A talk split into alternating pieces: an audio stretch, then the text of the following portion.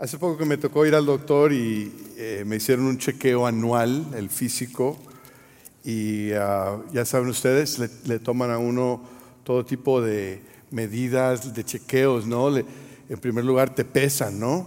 Yo, yo, yo estoy convencido, yo no sé ustedes, yo estoy convencido que la báscula en la oficina del, del, doctor está descompuesta. Gracias, amén. Y, y lo miden a uno y, y te toman la presión de sangre, te toman la temperatura, ah, me sacan sangre para ver cómo está el colesterol, cómo está el hígado y todas esas cosas para ver si estoy saludable, para ver si hay algo que me deba preocupar. Y gracias a Dios que después del chequeo, ah, en esta ocasión el doctor me dijo, todo está bien, no tiene nada que preocuparse, usted está saludable. Ah, solamente le voy a recomendar dos cosas. Todo está bien, todos los niveles, todos los laboratorios, pero voy a recomendar dos cosas. Una, que pierda peso. Yo sé que eso les sorprende a ustedes, pero este, me recomendó que perdiera peso y que hiciera más ejercicio, que mi colesterol bueno tiene que subir un poco y debería hacer más ejercicio. Y le doy gracias al Señor por el doctor, porque me ayuda a saber en dónde me debo enfocar, porque yo quiero estar en la mejor salud posible. Porque yo reconozco que mi cuerpo es el templo del Espíritu Santo. Y que tener un cuerpo saludable es honrar a Dios, que tener un cuerpo saludable me permite servir a mi familia, que tener un cuerpo saludable me permite servir al Señor al ministerio, que tener un cuerpo saludable me permite ver a mi nieto crecer y graduar de la high school, ir a la universidad, no sé qué.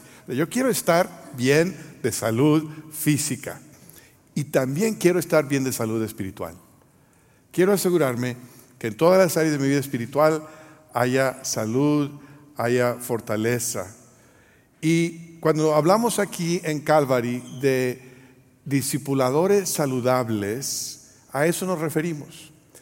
Hoy estamos por concluir la serie del libro de Hebreos y ah, hemos dicho que Cristo es mejor. Cristo es mejor. Es el mejor sacrificio, es el mejor sumo sacerdote, es el mejor tabernáculo. Y porque Cristo es mejor, Él requiere una forma de vivir nuestra que sea mejor. Algo que, que así como lo de Él es supremo, que nuestra vida espiritual sea saludable, sea completa, sea suprema en ese sentido. Y de eso vamos a hablar el día de hoy. Quiero invitarles a abrir sus Biblias a Hebreos capítulo 13, el último capítulo de esta epístola a los Hebreos. Y vamos a empezar, aunque vamos a leer varios versículos del capítulo, quisiera llamar su atención al versículo 18. Versículo 18 de Hebreos 13. Dice de la siguiente forma la palabra de Dios. Oren por nosotros porque estamos seguros de tener la conciencia tranquila y queremos portarnos honradamente en todo. Fíjense, el escritor, hablando de una forma plural, quizás con las personas que lo acompañan, dice, tenemos la conciencia tranquila. Qué tremendo es decir esto. Qué tremendo es decir, estoy saludable físicamente, pero espiritualmente decir, tengo la conciencia tranquila. Si en este momento tengo que aparecerme delante del trono de Dios, dice el escritor, no hay nada que esconder, no hay nada de que avergonzarme. Todos mis pecados están confesados, están perdonados, mi conciencia está tranquila. Y después expresa un deseo de vivir, de cumplir su tarea, de vivir honradamente en todo. Queremos portarnos honradamente en todo. Ese es el deseo del escritor porque Él conoce a este Cristo que es mejor, porque Él ha experimentado esta salvación que es suprema, superior. Él entonces quiere vivir honradamente en todo y nos va a hacer la invitación a nosotros, le hace la invitación a los judíos creyentes del primer siglo a que también ellos viven honradamente en todo, que vivan de una mejor manera en la cual vivían antes, que vivan de una forma que es saludable espiritualmente. Y entonces eso quiere decir que vivimos con amor, que vivimos con integridad, que vivimos por gracia. Quiere decir que honramos a Dios en nuestro carácter, que honramos a Dios con nuestras relaciones, que honramos a Dios con nuestro servicio. Entonces, Llegamos a este capítulo 13 de Hebreos y aquí se nos van a dar siete, yo, enumeré siete, quizás ustedes encuentren menos o más, pero yo enumeré siete indicaciones, siete cosas que caracterizan a un discípulo saludable. Si usted se quiere hacer un chequeo espiritual el día de hoy, aquí están siete cosas que se puede examinar, siete diagnósticos que se puede hacer en su vida espiritual. Y vamos a hablar de ellas el día de hoy. La primera es amar a las personas. No nos debe sorprender que la primera característica de salud espiritual es el amor por los demás. Fíjense lo que dice el versículo 1 de Hebreos. Empezamos ah, o regresamos al principio del capítulo. Dice, sigan amándose unos a otros fraternalmente. ¿Sabe? La evidencia mayor de que conocemos a Cristo es el amor que nos tenemos unos con los otros. ¿Sí?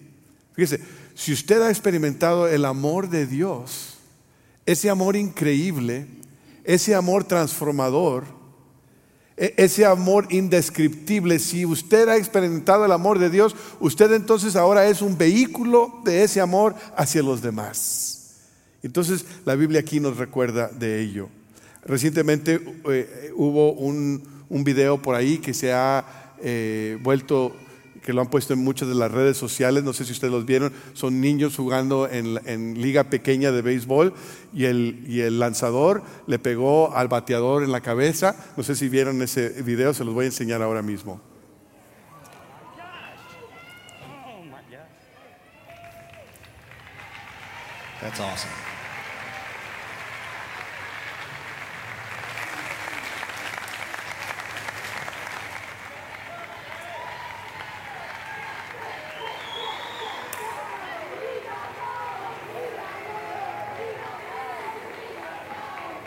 That is a tough kid right there. Hey, Jarvis, and hit his helmet.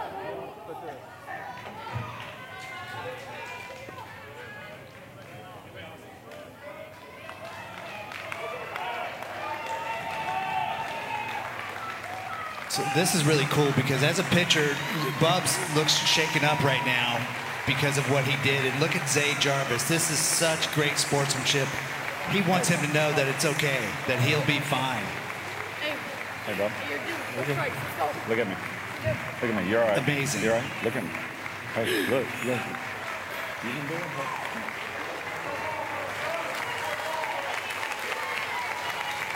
What a stud right there. Zay Jarvis. En ese momento la compasión vino a ser más importante que la competencia. ¿Eh? Ese niño que le pegaron, fue el que fue a animar al pitcher, al lanzador, para decirle que iba a estar bien. Entrevistaron a este niño los medios después de, este evento y le dijeron, ¿por qué, por, qué, ¿por qué se te ocurrió ir a abrazar al pitcher que te pegó? Y dijo, porque yo quería enseñarle el amor de Cristo. Yo me pregunté, ¿qué hubiera hecho Cristo en mi lugar? Y dijo, eh, hubiera ido allá y por eso fui allá. Yo dije, ¿qué cosa? Lo celebraron en las redes sociales porque es algo extraordinario. Pero yo pienso en la vida cristiana debe ser algo ordinario. El amor unos por los otros debe ser ordinario, ¿verdad? Por eso a mí me, resulta triste cuando escucho cristianos que hablan eh, de, una forma que están agrios, que están eh, eh, amargados, que están enojados, que están siempre peleándose en las redes sociales y que en lugar de mostrar el amor de Cristo, están mostrando otra cosa. Pero el Señor Jesucristo nos dijo, de este modo todos sabrán que son mis discípulos si se aman los unos a los otros.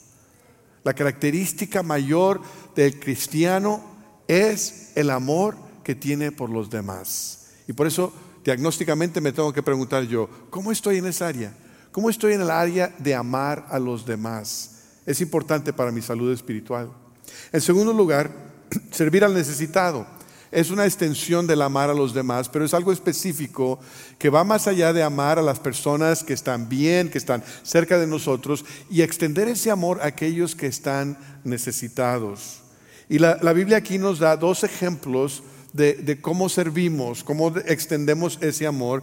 Y está en el versículo 2 y el versículo 3 de nuestro capítulo. Dice, No se olviden de practicar la hospitalidad, pues gracias a ella algunos sin saberlo hospedaron ángeles. Acuérdense de los presos como si ustedes fueran sus compañeros de cárcel y también de los que son maltratados como si fueran ustedes mismos los que sufren. Yo no sé si ustedes saben que aquí en Calvary tenemos un ministerio que llamamos 13.2, la iniciativa 13.2. ¿Por qué la llamamos así? Porque viene directamente de este pasaje. Es nuestro ministerio a los migrantes. Y nosotros creemos que es importante, que es un mandato bíblico el ser hospitalario con el extranjero. Que la Biblia aquí nos dice que debemos ser hospitalarios, que debemos dar la bienvenida, que debemos ser acogedores con aquellos que son extranjeros, porque de alguna forma, en alguna ocasión, a lo mejor lo estamos haciendo y son ángeles. Fíjense lo interesante que aquí indica y por eso el, ministerio que nosotros extendimos extendemos ahí. Y también habla de los presos, de los que están en la cárcel. Y dice, ustedes deben acordarse de ellos. Posiblemente en el primer siglo esto incluía a creyentes, creyentes que estaban en la cárcel por su fe. Y les dice, no se olviden de ellos, oren por ellos, sientan lo que ellos sienten, estén presentes en su dolor, participen de ello. Esa es parte del amor que ustedes ah, van a mostrar.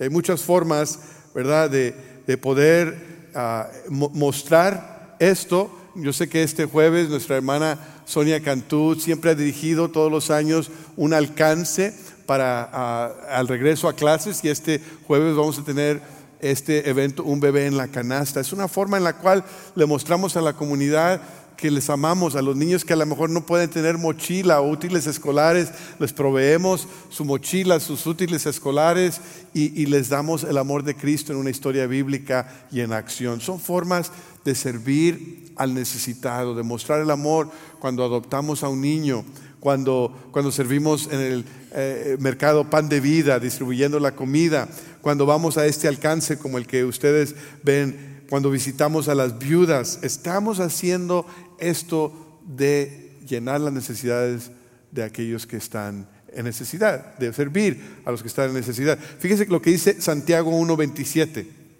La religión pura y sin mancha delante de Dios nuestro Padre es esta, atender a los huérfanos y a las viudas en sus aflicciones y conservarse limpio de la corrupción del mundo. Qué cosa tan simple y tan extraordinaria.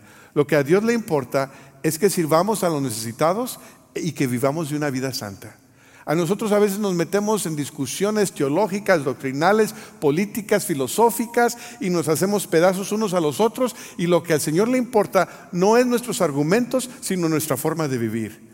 No estoy diciendo que la teología no sea importante, no estoy diciendo que, los valores y las creencias no sean importantes, lo que estoy diciendo es que si tienes toda la teología correcta y toda la doctrina correcta y no estás sirviendo al necesitado y no estás viviendo en santidad, de nada te sirve.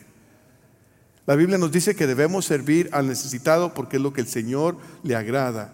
Y por eso nos preguntamos, ¿estoy saludable espiritualmente? ¿Estoy sirviendo al necesitado? ¿Estoy amando a mi prójimo?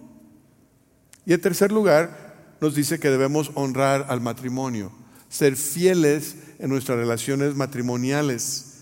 El matrimonio es un regalo de Dios, qué precioso regalo es. El mundo parece que lo desvalora, que lo quiere redefinir. Toda la actividad sexual fuera del matrimonio se acepta y aún se celebra, sin ningún respeto por el matrimonio. Y vemos que las personas quieren todos los beneficios del matrimonio sin el compromiso. Pero así no funciona. Porque Dios diseñó el matrimonio, diseñó a las personas, diseñó el sexo y la, mejor manera de vivirlo es de la forma que Él lo diseñó. La Biblia nos dice, ¿verdad? Que, que esto es importantísimo y por eso aquellos que somos creyentes debemos honrar el matrimonio. Dice el versículo 4, fíjense en lo que dice. Tengan todos en alta estima el matrimonio y la fidelidad conyugal, porque Dios juzgará a los adúlteros y a todos los que cometan inmoralidades sexuales. El problema de la inmoralidad sexual no es, no es un problema moderno. A veces nos dicen, ay, en estos tiempos modernos, ¿cuánta? Siempre ha existido. Si no, la Biblia no, no hiciera estas amonestaciones. Aquí la hace en el capítulo 12 y ahora en el capítulo 13 la repite, ¿verdad? Eh, la, inmoralidad, sexual ha existido por, por siglos. Pero no importa cuánto el ser humano luche con este problema, lo que es seguro es que dice que Dios juzgará al adúltero y al que comete inmoralidad sexual. Tarde o temprano hay consecuencias. Sean aquí o sean más allá, pero habrá consecuencias. Y entonces es importantísimo que nosotros como creyentes que conocemos a Cristo, el mejor Salvador, vivamos de una forma que honre el matrimonio.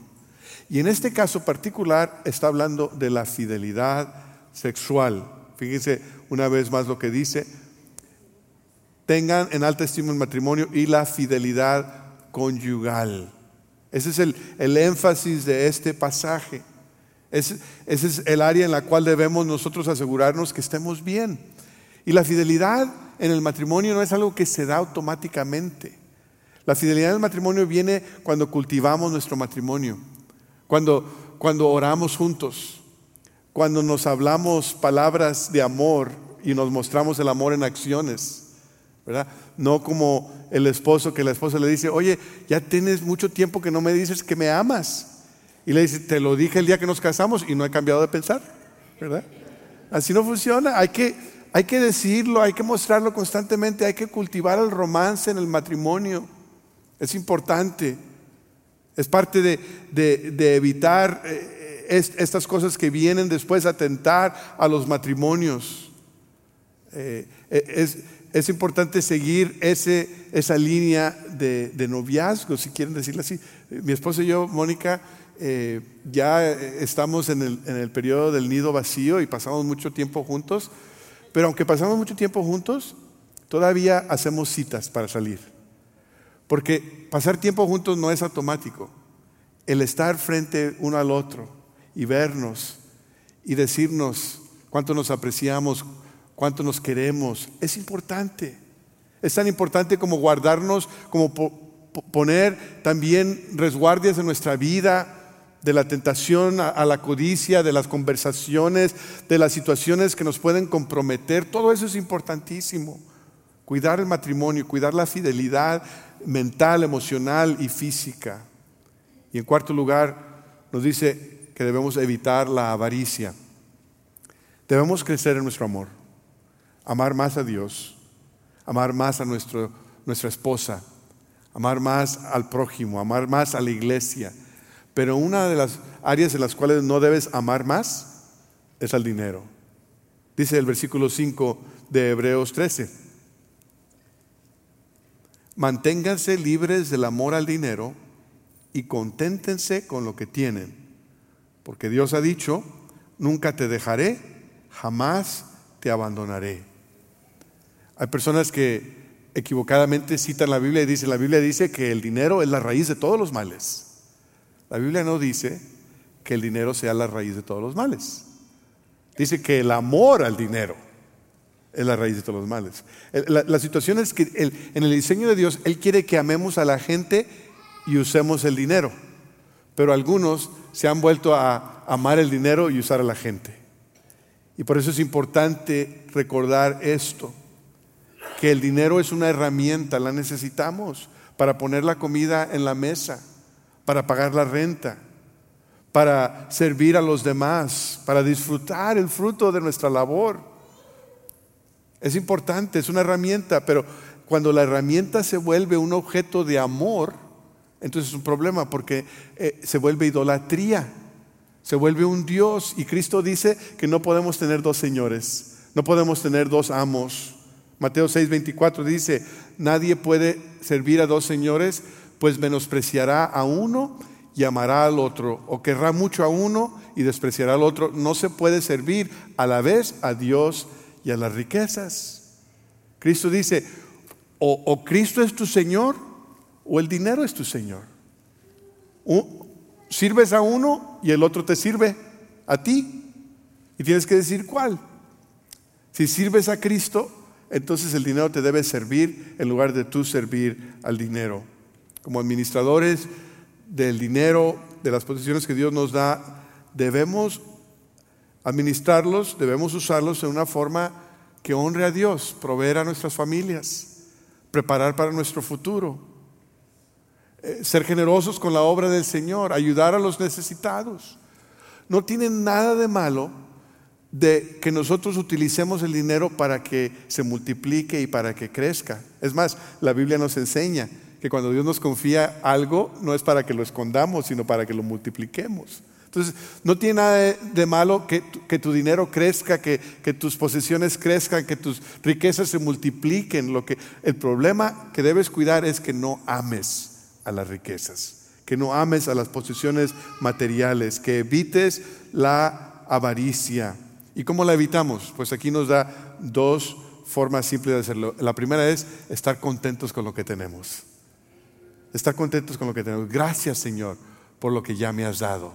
Cuando hay gratitud en nuestro corazón, eh, eh, es, más fácil evitar la avaricia. Y la segunda forma de evitar la avaricia es cuando confiamos en el Señor.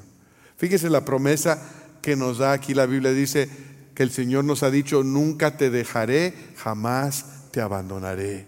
Es la confianza en el Señor. ¿verdad? Algunos estamos confiados en las finanzas, estamos confiados eh, eh, en la bolsa de valores, ¿qué tal como les fue estos seis meses? ¿Verdad? Algunos estamos confiados eh, en el cheque, en la inversión, en el banco. Pero la Biblia dice que debemos estar confiados en el Señor, que nos ha dicho, nunca te dejaré, nunca te abandonaré. No importa cuánto cueste el galón de gasolina. No importa qué diga tu cheque. No importa qué, saldo tengas en tu cuenta bancaria, yo nunca te dejaré ni te abandonaré. Si cuido de las aves del, cielo, voy a cuidar de ti. Confía en mí y no en el dinero. Hay muchas áreas de nuestra vida que debemos de estar siempre monitoreando. Yo personalmente hay áreas en mi vida en las cuales lucho, en áreas en las cuales estoy confiando en el Señor personalmente no creo que la avaricia sea un problema para mí, pero de vez en cuando sí veo que, la avaricia se aparece por ahí. Cuando, cuando alguien trae un carro así bien bonito, digo, ay, mira. O, cuando alguien pone ahí en Facebook a dónde fue de vacaciones, digo, ay, ¿cómo le hacen? ¿Y cómo le haría yo? Y de repente empieza uno a distraerse y a desear y hasta codiciar, cuando debemos estar contentos con lo que Dios ya nos ha dado. En, quinto lugar, nos dice aquí que debemos respetar a los líderes espirituales. Esa es otra evidencia de la salud espiritual de un discípulo. Es otra forma de vivir una forma mejor, es respetar a los líderes espirituales. Fíjense lo que dice el versículo 7 de Hebreos 13.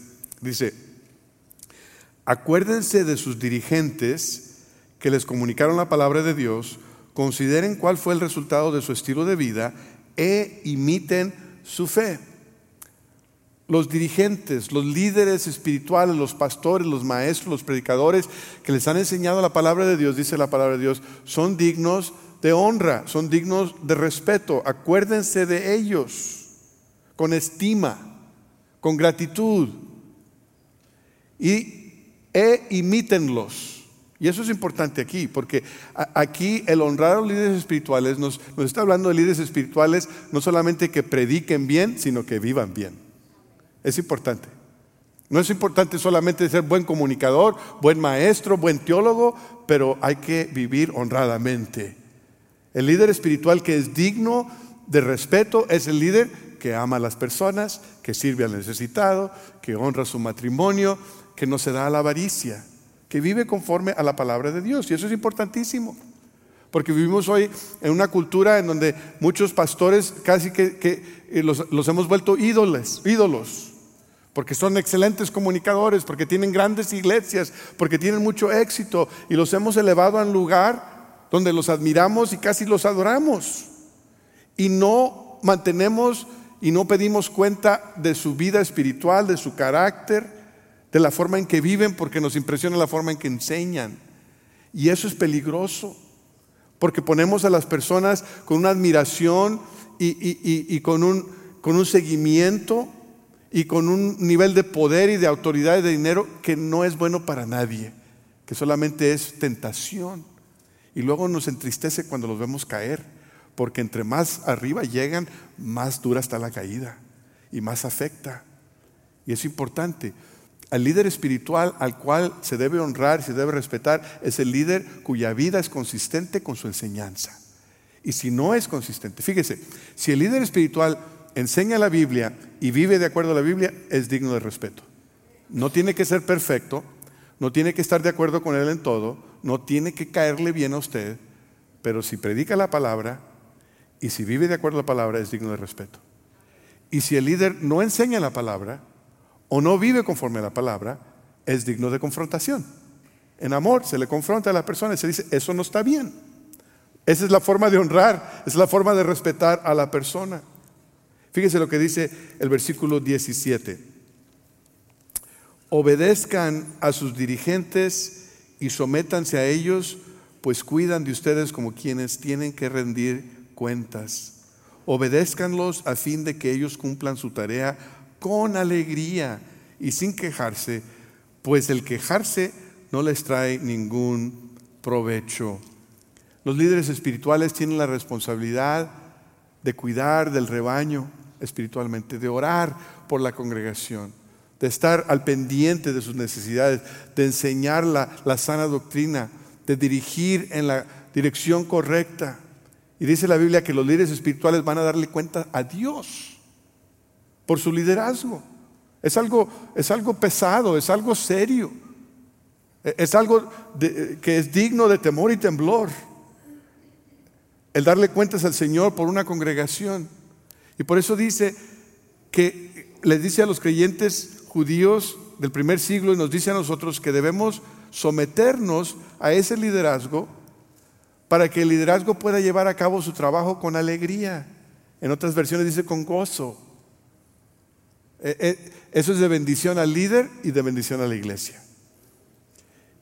Lo opuesto es cuando, cuando no nos sometemos, cuando no seguimos, cuando no honramos a los líderes espirituales, venimos a hacer un estorbo, venimos a hacer una carga y se nos, se nos va la bendición. Es lo que la Biblia nos dice.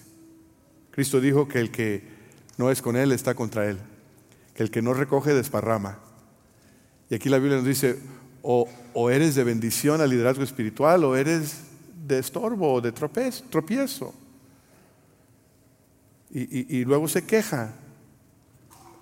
Una ocasión una, una esposa le llamó a su esposo que estaba dormido en la cama y le dice, levántate, es domingo, hay que arreglarnos para ir a la iglesia.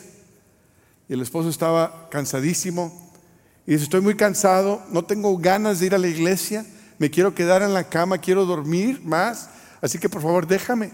dice, no, no es opción, tienes que levantarte, vamos a ir a la iglesia, arréglate.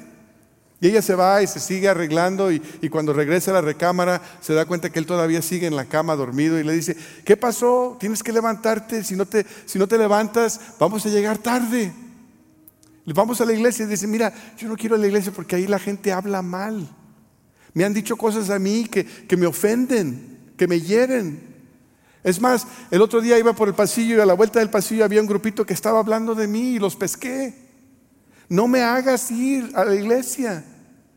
No me gusta ir. No, no tengo deseo de ir. Y dice, le dice la esposa, esa no es excusa, tenemos que arreglarnos, tenemos que ir, es importante ir a la iglesia. Y le dice él, ¿por qué? Dame una razón por la cual yo deba ir. Dice, porque eres el pastor y te están esperando.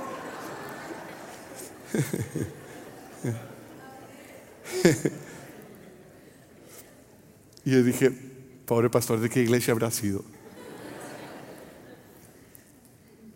Porque la pregunta que nos tenemos que hacer, ¿verdad?, es si estamos siendo de, gozo y de bendición o, o si estamos siendo de estorbo. Yo personalmente, yo les digo aquí como pastor general de Calvary, que para mí es un gozo servir aquí en Calvary. Que ustedes, ustedes son una bendición que, su recepción, su deseo de servir, sus palabras, su presencia, su actitud, es de tanta bendición, que para mí el domingo en la mañana no me aguanto a que salga el sol, para prepararme para venir. Es más, me levanto antes de que salga el sol. para estar listo para servir. Es un gozo. Y doy gracias Señor por ello. De vez en cuando sale uno que otro por ahí que, nos saca canas, pero es parte, es parte, es parte del asunto, ¿no? Yo, yo digo, esas personas son como el papel lija de Dios. Son, raspan y, son ásperos, pero ahí el Señor los está usando para, para suavizarnos, ¿no? Amén. Amén. Nomás que no seamos nosotros ellos, ¿verdad? En sexto lugar, hay que crecer en la gracia. Esta vida mejor, esta vida saludable, la cual el Evangelio nos llama, nos desafía, es una vida de crecimiento. Hemos sido salvos, se nos ha perdonado nuestros pecados, ya hemos nacido a la familia de Dios, pero no nos podemos quedar como bebés espirituales. No nos podemos quedar enanos espirituales. Tenemos que crecer y continuamente crecer porque el que deja de crecer empieza a morir. Versículo 9 de Hebreos 13 dice, no se dejen llevar por ninguna clase de enseñanzas extrañas. Conviene que el corazón sea fortalecido por la gracia y no por alimentos rituales que de nada aprovechan a quienes los comen. Nos dice la Biblia, el, el creyente saludable, el creyente maduro, debe estar en tal madurez que no se vaya, que no se deje llevar por enseñanzas extrañas, por vientos de doctrina que no, que no son doctrina sana. Deben saber lo que creen y por qué lo creen. Eso viene con la madurez. Pero fíjense que este crecimiento, esta madurez no viene por nuestros propios esfuerzos, no viene al esforzarnos nosotros mismos, no viene al guardar reglas y ritos viene por gracia. ¿Se da cuenta lo que dice ahí? Conviene que el corazón sea fortalecido por la gracia y no por legalismo, no por esfuerzo propio, sino por la gracia. Quiere decir que el crecimiento espiritual nuestro depende de la gracia de Cristo. En otras palabras, que nosotros nos hacemos depender de Él, que nosotros nos rendimos a Él. ¿Cómo, venimos a la salvación? A la salvación venimos rendidos, Señor, aquí estoy, pecador, perdido, necesito de tu gracia, necesito de tu misericordia, sin ti no hay salvación. Y nos rendimos y el Señor vino y nos perdonó y nos redimió. ¿Cómo crecemos en la vida cristiana? De la misma forma. Nos rendimos delante de Él. Señor, aquí estoy. Estoy batallando con la avaricia. Estoy batallando en mi matrimonio, estoy batallando con el amor al prójimo, estoy batallando con el respeto a los líderes espirituales y en mi carne me cuesta. Pero aquí estoy rendido, Señor, que tu gracia obre en mí para que me transforme. Que tu gracia obre en mí para que me levante a un nuevo nivel de vida que te honre a ti. Tú eres el mejor Salvador y también el que por tu gracia me salva.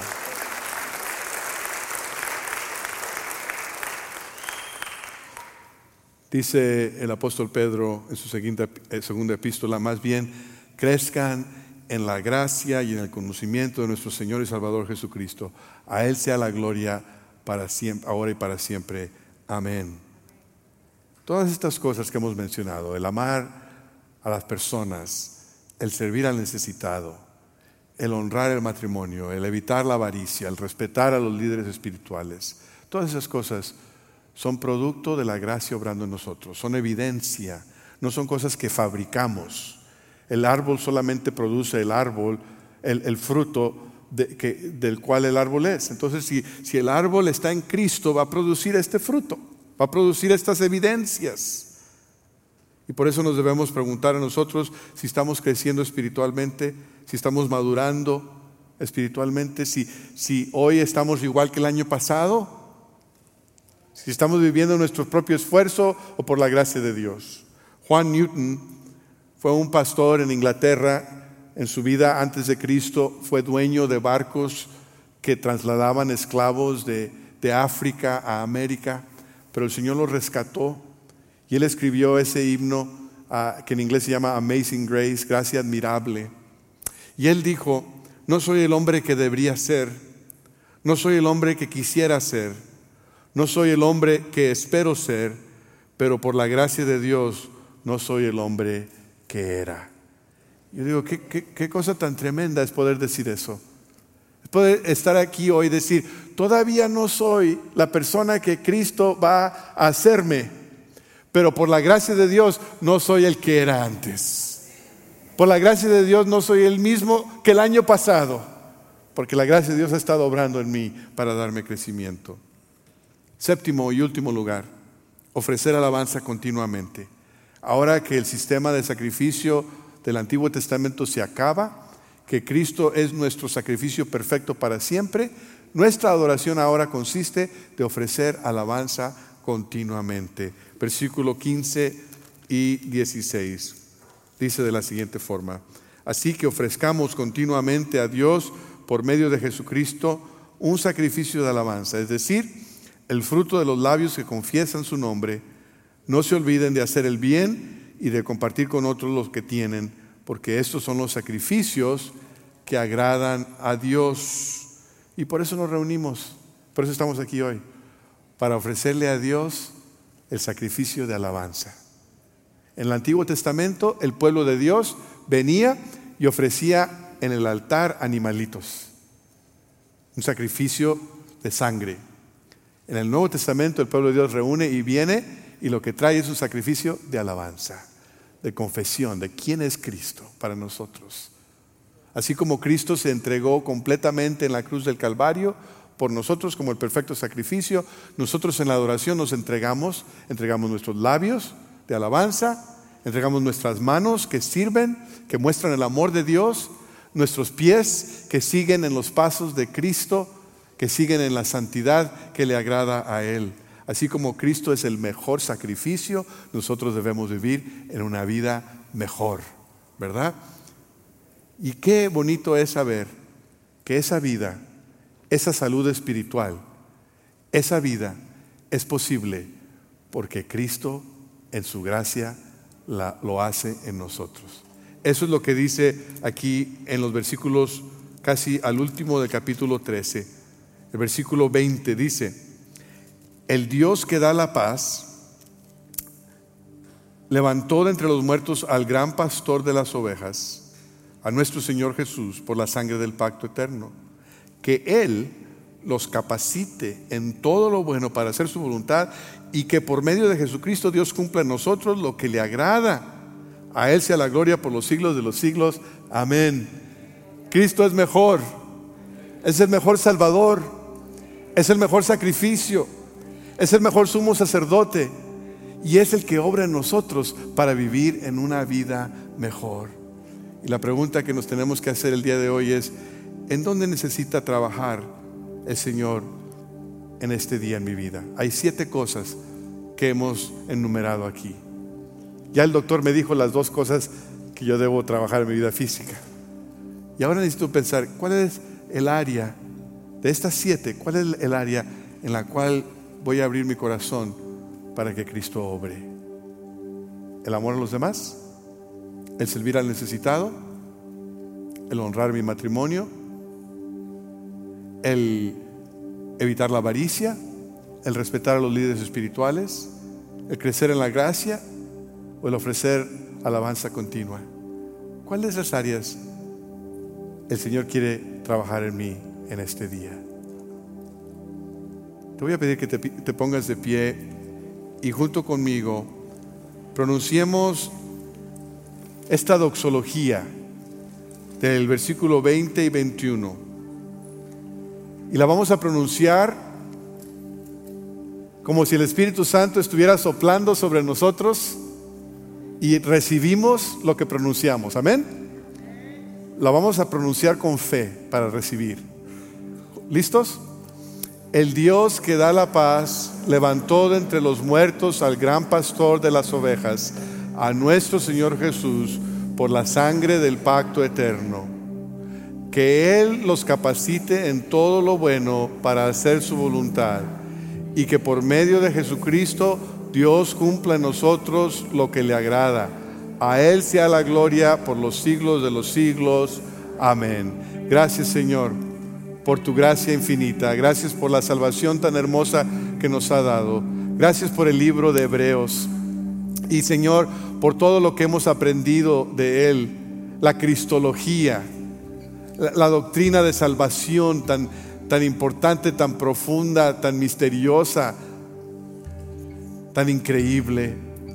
Pero en este momento, Señor, pedimos que tú hagas una obra de transformación en nuestra vida. Queremos vivir una vida mejor. Queremos honrarte en todo. Queremos ser discípulos saludables. Y ayúdanos en este momento a hacer un compromiso en cualquiera de estas siete áreas. O quizás por primera vez entregar nuestra vida a Cristo. Quizás hay alguien aquí o en línea que todavía no ha confiado en la salvación de Cristo. Que por primera vez quiere decir yo recibo el regalo de salvación. Por su muerte en la cruz, por su resurrección entre los muertos. Quizás haya alguien que quiera seguir al Señor en el bautismo del creyente o unirse a esta iglesia, cualquiera que sea el compromiso, Señor, que tu Espíritu Santo haga la obra en nosotros en este momento.